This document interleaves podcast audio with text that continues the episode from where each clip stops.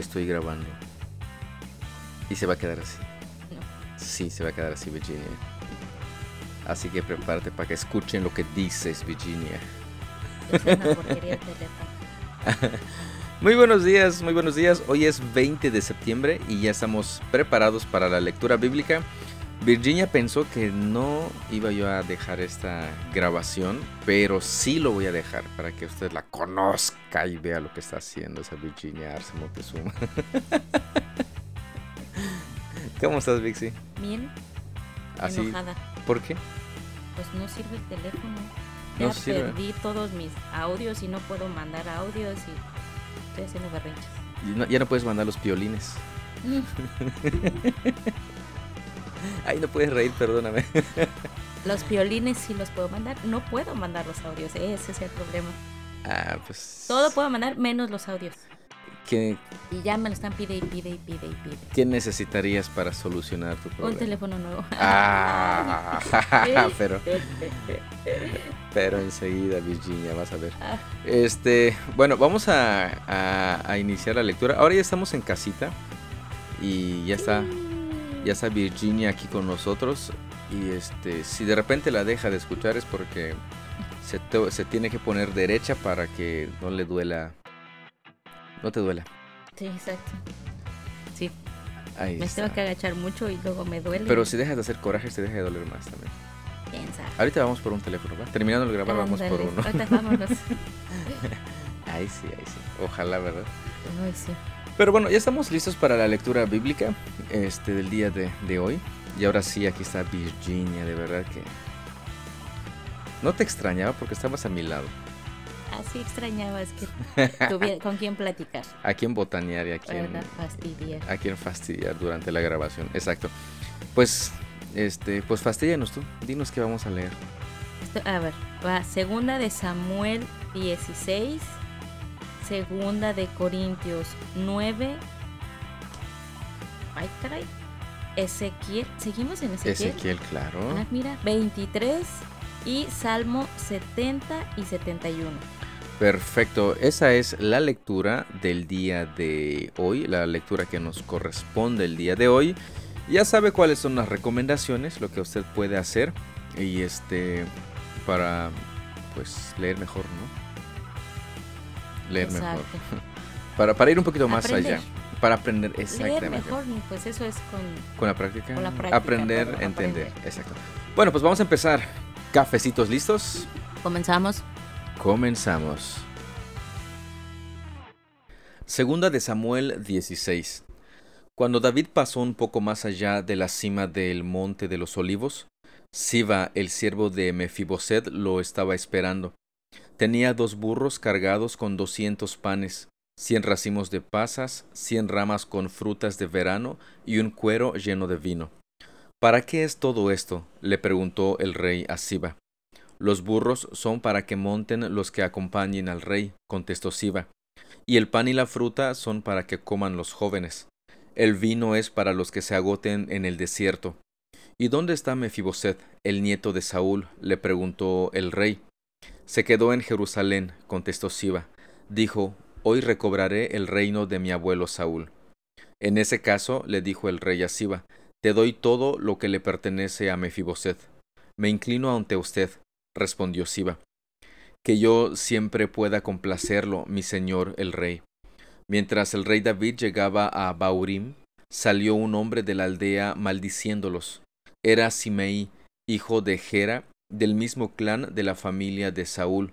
Les arrojó piedras al rey, a los oficiales del rey y a los guerreros valientes que lo rodeaban. Vete de aquí, asesino y sin vergüenza, le gritó a David. El Señor te está pagando por todo el derramamiento de sangre en el clan de Saúl. Le robaste el trono y ahora el Señor se lo ha dado a tu hijo Absalón. Al fin te van a pagar con la misma moneda, porque eres un asesino. ¿Cómo es posible que este perro muerto maldiga a mi señor el rey? exclamó Abisaí, el hijo de Sarvia. Déjame ir y cortarle la cabeza. No, dijo el rey. ¿Quién les pidió su opinión a ustedes, los hijos de Sarvia? Si el Señor le dijo que me maldijera, ¿quiénes son ustedes para detenerlo? Entonces David les dijo a Abisaí y a sus sirvientes, Mi propio hijo quiere matarme. ¿Acaso no tiene este pariente de Saúl todavía más motivos para hacerlo? Déjenlo en paz y permítanle que maldiga, pues el Señor le dijo que lo hiciera, y tal vez el Señor vea con cuánta injusticia me han tratado y me bendiga a causa de estas maldiciones que sufrí hoy. Así que David y sus hombres continuaron por el camino, y Simeí les seguía el paso desde un cerro cercano, maldiciendo y tirándole piedras y tierra a David. El rey y todos los que estaban con él se fatigaron en el camino, así que descansaron cuando llegaron al río Jordán. Mientras tanto, Absalón y todo el ejército de Israel llegaron a Jerusalén acompañados por Aitofel. Cuando llegó Usai el arquita, el amigo de David, enseguida fue a ver a Absalón. Viva el rey, exclamó, viva el rey. ¿Es esta la forma en que tratas a tu amigo David? le preguntó Absalón. ¿Por qué no estás con él? Estoy aquí porque le pertenezco al hombre que fue escogido por el Señor y por todos los hombres de Israel, le respondió Usai. De todos modos, ¿por qué no te serviré? Así como fui el consejero de tu padre, ahora seré tu consejero. Después Absalón se volvió a Aitofel y le preguntó ¿Qué debo hacer ahora? Ve y acuéstate con las concubinas de tu padre, contestó Aitofel, porque él las dejó aquí para que cuidaran el palacio. Entonces todo Israel sabrá que has insultado a tu padre más allá de toda esperanza de reconciliación, y el pueblo te dará su apoyo. Entonces levantaron una carpa en la azotea del palacio para que todos pudieran ver, y Absalón entró y tuvo sexo con las concubinas de su padre. Absalón siguió el consejo de Aitofel, tal como lo había hecho David, porque cada palabra que decía Aitofel parecía tan sabia como si hubiera salido directamente de la boca de Dios. Algunas observaciones en este, en este capítulo vemos, bueno, una tragedia aquí con, con Absalón y, este consejero famoso, Aitofel. Pero antes de eso vemos a David con sus hombres caminando y buscando un lugar para, para estar. Y sale esta persona, este, este personaje Simei, maldiciendo a David. Y, me llamó mucho la atención porque pues Simei era hijo de Jonatán, nieto de Saúl. Bueno, no me dice si era nieto, este hijo de Jonatán. El que era, el que era hijo de Jonatán, perdón, era este Mefiboset. Estoy confundiendo los personajes.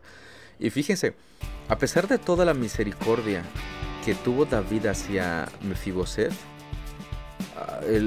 que le restauró prácticamente todos los bienes de su padre y comía con él a la mesa, apenas vio una oportunidad y este pues traicionó cruelmente a David y pues lo que hace David es darle todo su, su heredad a, este personaje, Abisai.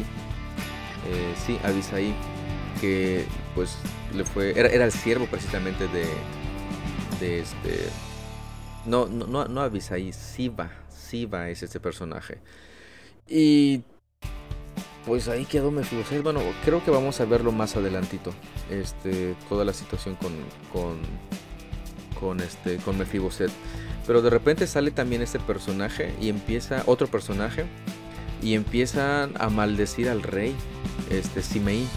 Ese sí empieza a maldecir al rey, le decía al, asesino, sinvergüenza, el Señor te ha pagado por todo lo que has hecho, etcétera, etcétera. Y obviamente los hombres de David quieren defender a su rey. Y este pues él dice, no, déjalo, si el Señor lo ha mandado a que me maldijera, ¿quién son ustedes para detenerlo? Fíjense eso, es bastante interesante. Dice en cambio, tal vez el Señor vea cuánta injusticia se está cometiendo en mi contra y este y pues me bendiga a causa de las maldiciones que he sufrido hoy. Está bastante interesante esto. Ahora, por el otro lado, entra en escena, bueno, ya había entrado en escena este personaje, Aitofel, y este un consejero dice al final del versículo que sus consejos parecían tan sabios, pero tan sabios que pareciera como si hubieran salido directamente de la boca de Dios. O sea, Aitofel era una persona respetable. Pero fíjese lo que le aconseja a Absalón. Recuerde que Aitofel era un consejero también de David. Y en este caso, pues también traiciona a David y se va con, con Absalón. Y le aconseja pues que tenga relaciones sexuales con las concubinas que dejó su padre. O sea, prácticamente se estaba acostando con las, las esposas de, su padre. Y eso estaba pues penado muy fuertemente. Pero ahí está el consejero que parecía muy sabio diciéndole que hiciera eso. Y obviamente Absalón, con tal de obtener lo que deseaba, el reino y no sé qué más cosas, pues lo hizo. Y a los ojos del pueblo, o sea, pusieron una carpa y pues ahí, ahí pasó. Este, no sé si voy a ofender a alguien con lo que voy a decir, pero al parecer fue como una de las, de las primeras escenas pornográficas que, este, que existió. Al menos que están este, escritas aquí, porque no dudo que la gente pagana este, haya hecho ese tipo de, cosas. Pero, pero fíjense eso que estaba pasando, el, pseudo rey de, Israel haciendo precisamente esto. Es bastante difícil. Este, ¿qué, ¿Qué preguntas, qué comentarios tiene usted este, al respecto?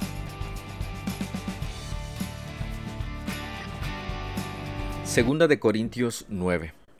En realidad, no necesito escribirles acerca del ministerio de ofrendar para los creyentes de Jerusalén, pues sé lo deseosos que están de ayudar y me estuve jactando en las iglesias de Macedonia de que ustedes, los de Grecia, hace un año estuvieron dispuestos a enviar una ofrenda.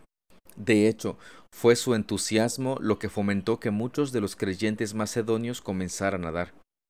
Les envío a estos hermanos para estar seguros de que ustedes realmente están listos, como les he estado diciendo a ellos, y que ya tienen todo el dinero reunido. No quiero estar equivocado al jactarme de ustedes. Sería vergonzoso para nosotros, ni hablar de la vergüenza que significaría para ustedes. Si algunos creyentes macedonios llegaran conmigo y encontraran que ustedes no están preparados, después de todo lo que les hablé de ustedes, Así que pensé que debería enviarles a estos hermanos primero, a fin de estar seguro de que tienen lista la ofrenda que prometieron. Pero quiero que sea una ofrenda voluntaria, no una ofrenda dada de mala gana. Recuerden lo siguiente. Un agricultor que siembra solo unas cuantas semillas obtendrá una cosecha pequeña, pero el que siembra abundantemente obtendrá una cosecha abundante. Cada uno debe decidir en su corazón cuánto dar y no den de mala gana ni bajo presión, porque Dios ama a la persona que da con alegría, y Dios proveerá con generosidad todo lo que necesiten. Entonces siempre tendrán todo lo necesario y habrá bastante de sobra para compartir con otros. Como dicen las Escrituras, comparten con libertad y dan con generosidad a los pobres. Sus buenas acciones serán recordadas para siempre pues es Dios quien provee la semilla al agricultor y luego el pan para comer. De la misma manera, Él proveerá y aumentará los recursos de ustedes y luego producirá una gran cosecha de generosidad en ustedes. Efectivamente, serán enriquecidos en todo sentido para que siempre puedan ser generosos, y cuando llevemos sus ofrendas a los que las necesitan, ellos darán gracias a Dios. Entonces dos cosas buenas resultarán del ministerio de dar. Se satisfarán las necesidades de los creyentes de Jerusalén, y ellos expresarán con alegría su agradecimiento a Dios. Como resultado del ministerio de ustedes, ellos darán la gloria a Dios, pues la generosidad de ustedes tanto hacia ellos como a todos los creyentes demostrará que son obedientes a la buena noticia de Cristo y ellos orarán por ustedes con un profundo cariño debido a la desbordante gracia que Dios les ha dado a ustedes. Gracias a Dios por este don que es tan maravilloso que no puede describirse con palabras. Un, un, capítulo bastante, bastante interesante. Y estoy seguro que de aquí también se toman muchos pseudo pastores y predicadores famosos de la prosperidad. Y esa famosa frase de que es que recuerda que lo que siembres eso vas a cosechar y si tú siembras mil pesos para mis bolsillos vas a cosechar diez mil pesos para ti. Y entonces, llevados por este la avaricia, dicen pues doy diez mil, así voy a cosechar cien mil. ¿Y será que lo hacen para glorificar a Dios como lo está diciendo aquí? ¿Será que están siendo generosos o están siendo egoístas? están siendo avaros o ávaros, no recuerdo bien cómo se dice. Este, esta famoso, entre comillas, evangelio de la prosperidad ha venido a arruinar, este, bueno, ni siquiera ha arruinado a la iglesia, para nada, porque ni siquiera son iglesia. Están más enfocados en recolectar dinero, dinero, dinero, dinero, que en estar este, predicando el mensaje del Evangelio. Prácticamente son esos mercaderes del Evangelio. ¿Y, usted qué, piensa? ¿Qué, ¿Qué, opina? ¿Usted cree que si usted da un peso, el Señor le va a dar dos y entonces mejor voy, doy dos para que el Señor me dé cuatro? ¿Usted cree que eso se está haciendo para el Señor o para sus propios bolsillos? Aquí hay muchas preguntas que, podemos hacernos. ¿Tiene usted alguna? ¿Alguna observación del texto? Y, yo le quiero invitar a que este, reflexione, ¿no? Empiece a, ah, pero es que, no, no, medite el texto, veamos el texto, pidámosle la dirección de Dios, veamos todo este capítulo en el contexto del, del libro, etcétera, etcétera. Pero una, una cosa más eh, que quiero señalar, justamente en el verso 10 dice, pues es Dios quien provee la semilla al agricultor Dios es el que provee. Y luego el pan para comer, provee Dios la semilla y el pan. De la misma manera, Él proveerá y aumentará los recursos de ustedes y luego producirá una gran cosecha de generosidad en ustedes. ¿Qué es lo que nos está diciendo? No doy para que el Señor me dé, yo doy porque Él ya me dio. Y aquí lo estamos viendo claramente en este versículo. Así que si usted piensa que la ofrenda, la ofrenda, la ofrenda del Señor, si tú das un peso, el Señor te da dos, te devuelve dos, lea su Biblia. Segunda de Corintios 9:10. Ezequiel 23. Recibí este mensaje de parte del Señor. Hijo de hombre, había una vez dos hermanas que eran hijas de la misma madre. Ambas se hicieron prostitutas en Egipto. Incluso cuando eran jovencitas dejaban que los hombres manosearan sus senos. La mayor se llamaba Aola y su hermana era Aolivá. Yo me casé con ellas y me dieron hijos e hijas. Me refiero a Samaria y a Jerusalén, pues Aolá es Samaria y Aolivá es Jerusalén. Luego Aolá sintió deseos sensuales por otros amantes y no por mí. Así que entregó su amor a los oficiales asirios. Eran todos jóvenes atractivos, capitanes y comandantes hermosamente vestidos de azul que conducían los carros de guerra. Así que se prostituyó con los hombres más deseables de Asiria, rindiendo culto a sus ídolos y contaminándose. Cuando salió de Egipto no abandonó la prostitución, sino que continuó tan depravada como en su juventud. Cuando los egipcios se acostaban con ella, le manoseaban los senos y la tenían como prostituta. Entonces la entregué a sus amantes asirios, a quienes ella tanto deseaba. Ellos la desnudaron, se llevaron a sus hijos como esclavos y luego la mataron. Después de recibir su castigo, su mala fama llegó a oídos de todas las mujeres de la tierra. Sin embargo, a siguió los mismos pasos, a pesar de que vio todo lo que había ocurrido a su hermana Aolá. Se corrompió todavía más y se entregó por completo a sus pasiones sexuales y a la prostitución. Aduló a todos los oficiales asirios, esos capitanes y comandantes con hermosos uniformes, esos jóvenes que conducían carros de guerra, todos apuestos y deseables. Yo vi cómo iba corrompiéndose igual que su hermana mayor.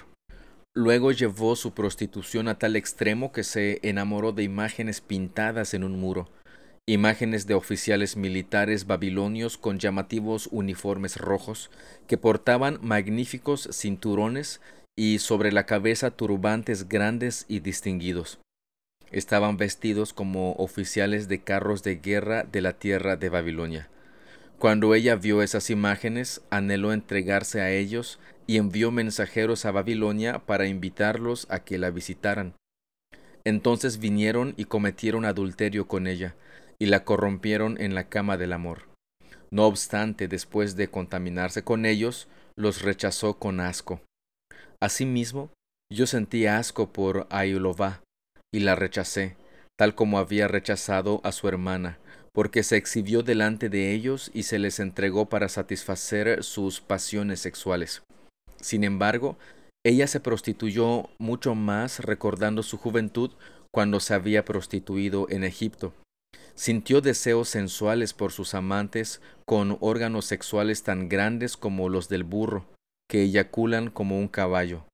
Y así, a Olivá reviviste el pasado, esos días de jovencita de Egipto, cuando dejaste que te manosearan los senos por primera vez.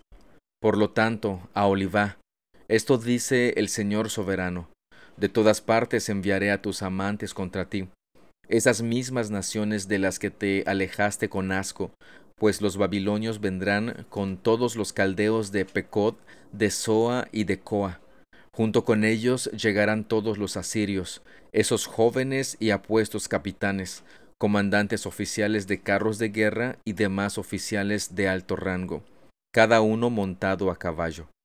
Todos ellos vendrán contra ti desde el norte con carros de guerra, carretas y un gran ejército preparado para atacar. Tomarán posiciones de batalla por todas partes y te rodearán de hombres armados con escudos y yelmos.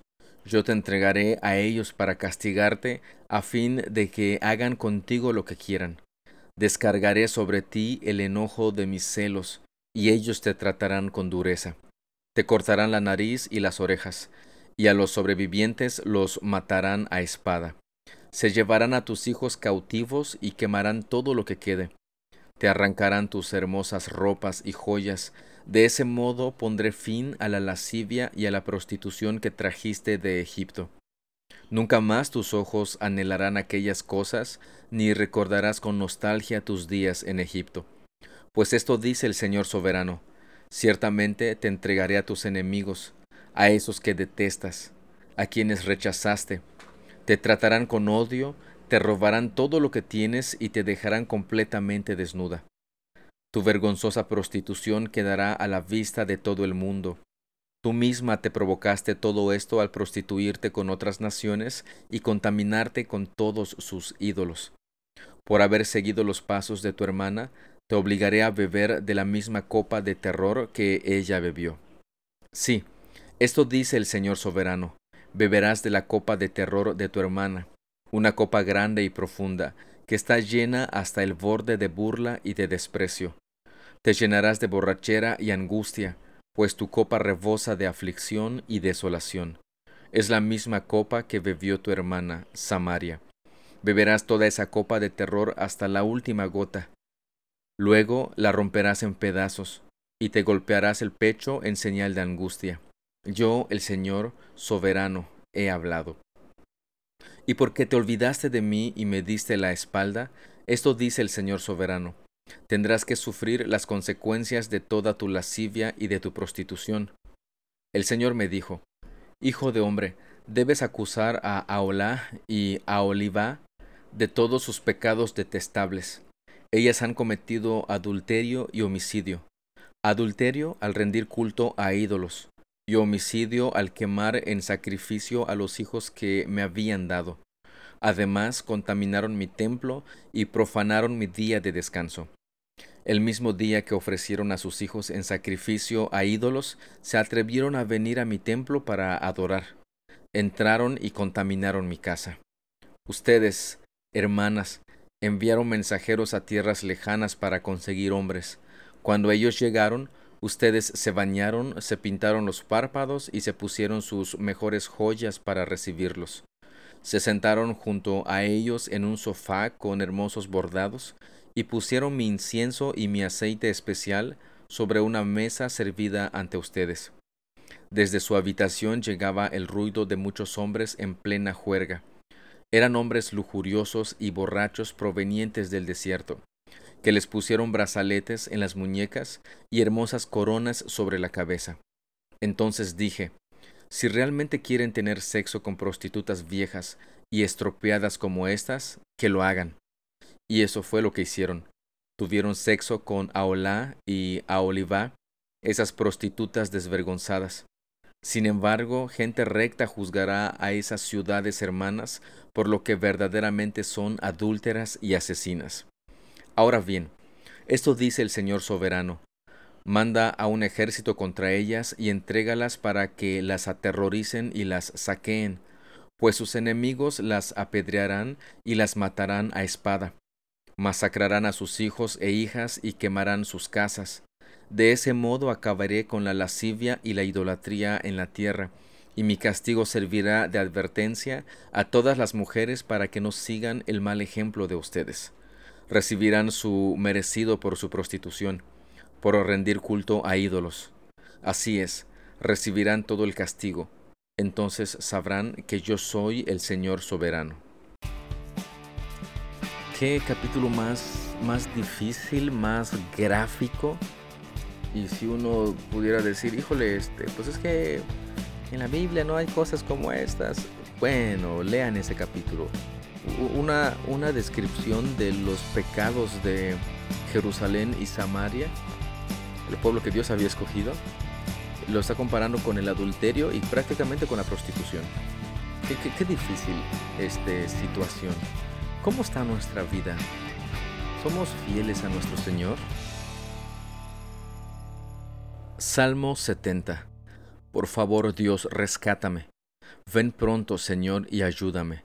Que los que tratan de matarme sean humillados y pasen vergüenza que los que se deleitan en mis dificultades retrocedan con deshonra, que su vergüenza los horrorice, porque dijeron, ajá, ahora sí lo atrapamos. Pero que todos aquellos que te buscan estén llenos de alegría y de felicidad en ti. Que los que aman tu salvación griten una y otra vez, grande es Dios. En cuanto a mí, pobre y necesitado, por favor Dios, ven pronto a socorrerme. Tú eres mi ayudador y mi salvador, oh Señor, no te demores. Salmo 71 Oh Señor, a ti acudo en busca de protección. No permitas que me avergüencen. Sálvame y rescátame porque tú haces lo que es correcto. Inclina tu oído para escucharme y ponme en libertad. Sé tú mi roca de seguridad donde siempre pueda esconderme. Da la orden de salvarme porque tú eres mi roca y mi fortaleza. Dios mío, rescátame del poder de los perversos, de las garras de los crueles opresores. Oh Señor, solo tú eres mi esperanza. En ti he confiado, oh Señor, desde mi niñez. Así es, estás conmigo desde mi nacimiento, me has cuidado desde el vientre de mi madre. Con razón siempre te alabo. Mi vida es un ejemplo para muchos porque tú has sido mi fuerza y protección. Por eso nunca puedo dejar de alabarte. Todo el día declaro tu gloria, y ahora en mi vejez no me hagas a un lado, no me abandones cuando me faltan las fuerzas, pues mis enemigos murmuran contra mí y juntos confabulan matarme. Dicen, Dios lo ha abandonado, vayamos y agarrémoslo, porque ahora nadie lo ayudará. Oh Dios, no te quedes lejos. Dios mío, por favor, apresúrate a ayudarme. Trae deshonra y destrucción a los que me acusan, Humilla y avergüenza a los que quieren hacerme daño. Seguiré con la esperanza de tu ayuda, te alabaré más y más. A todos les hablaré de tu justicia, todo el día proclamaré tu poder salvador, aunque no tengo facilidad de palabras. Alabaré tus obras poderosas, oh Señor soberano, y les contaré a todos que solo tú eres justo. Oh Dios, tú me has enseñado desde mi tierna infancia, y yo siempre les cuento a los demás acerca de tus hechos maravillosos. Ahora que estoy viejo y canoso, no me abandones, oh Dios. Permíteme proclamar tu poder a esta nueva generación, tus milagros poderosos a todos los que vienen después de mí. Tu justicia, oh Dios, alcanza los cielos más altos. Has hecho cosas tan maravillosas. ¿Quién se compara contigo, oh Dios? Has permitido que sufra muchas privaciones pero volverás a darme vida, y me levantarás de las profundidades de la tierra. Me restaurarás incluso a mayor honor, y me consolarás una vez más. Entonces te alabaré con música de arpa, porque eres fiel a tus promesas, oh mi Dios. Te cantaré alabanzas con la lira, oh Santo de Israel. Gritaré de alegría y cantaré tus alabanzas, porque me redimiste. Todo el día hablaré de tus justas acciones porque todos los que trataron de hacerme daño fueron humillados y avergonzados. ¿Tiene observaciones, tiene preguntas usted al respecto de estos dos salmos que hemos leído? Pues es hora de anotar, es hora de observar, es hora de preguntar.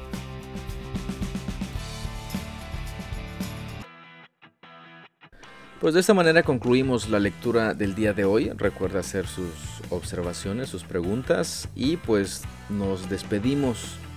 No sin antes agradecer por su tiempo, por su atención. Dios los bendiga y nos estamos escuchando el día de mañana. Hasta luego.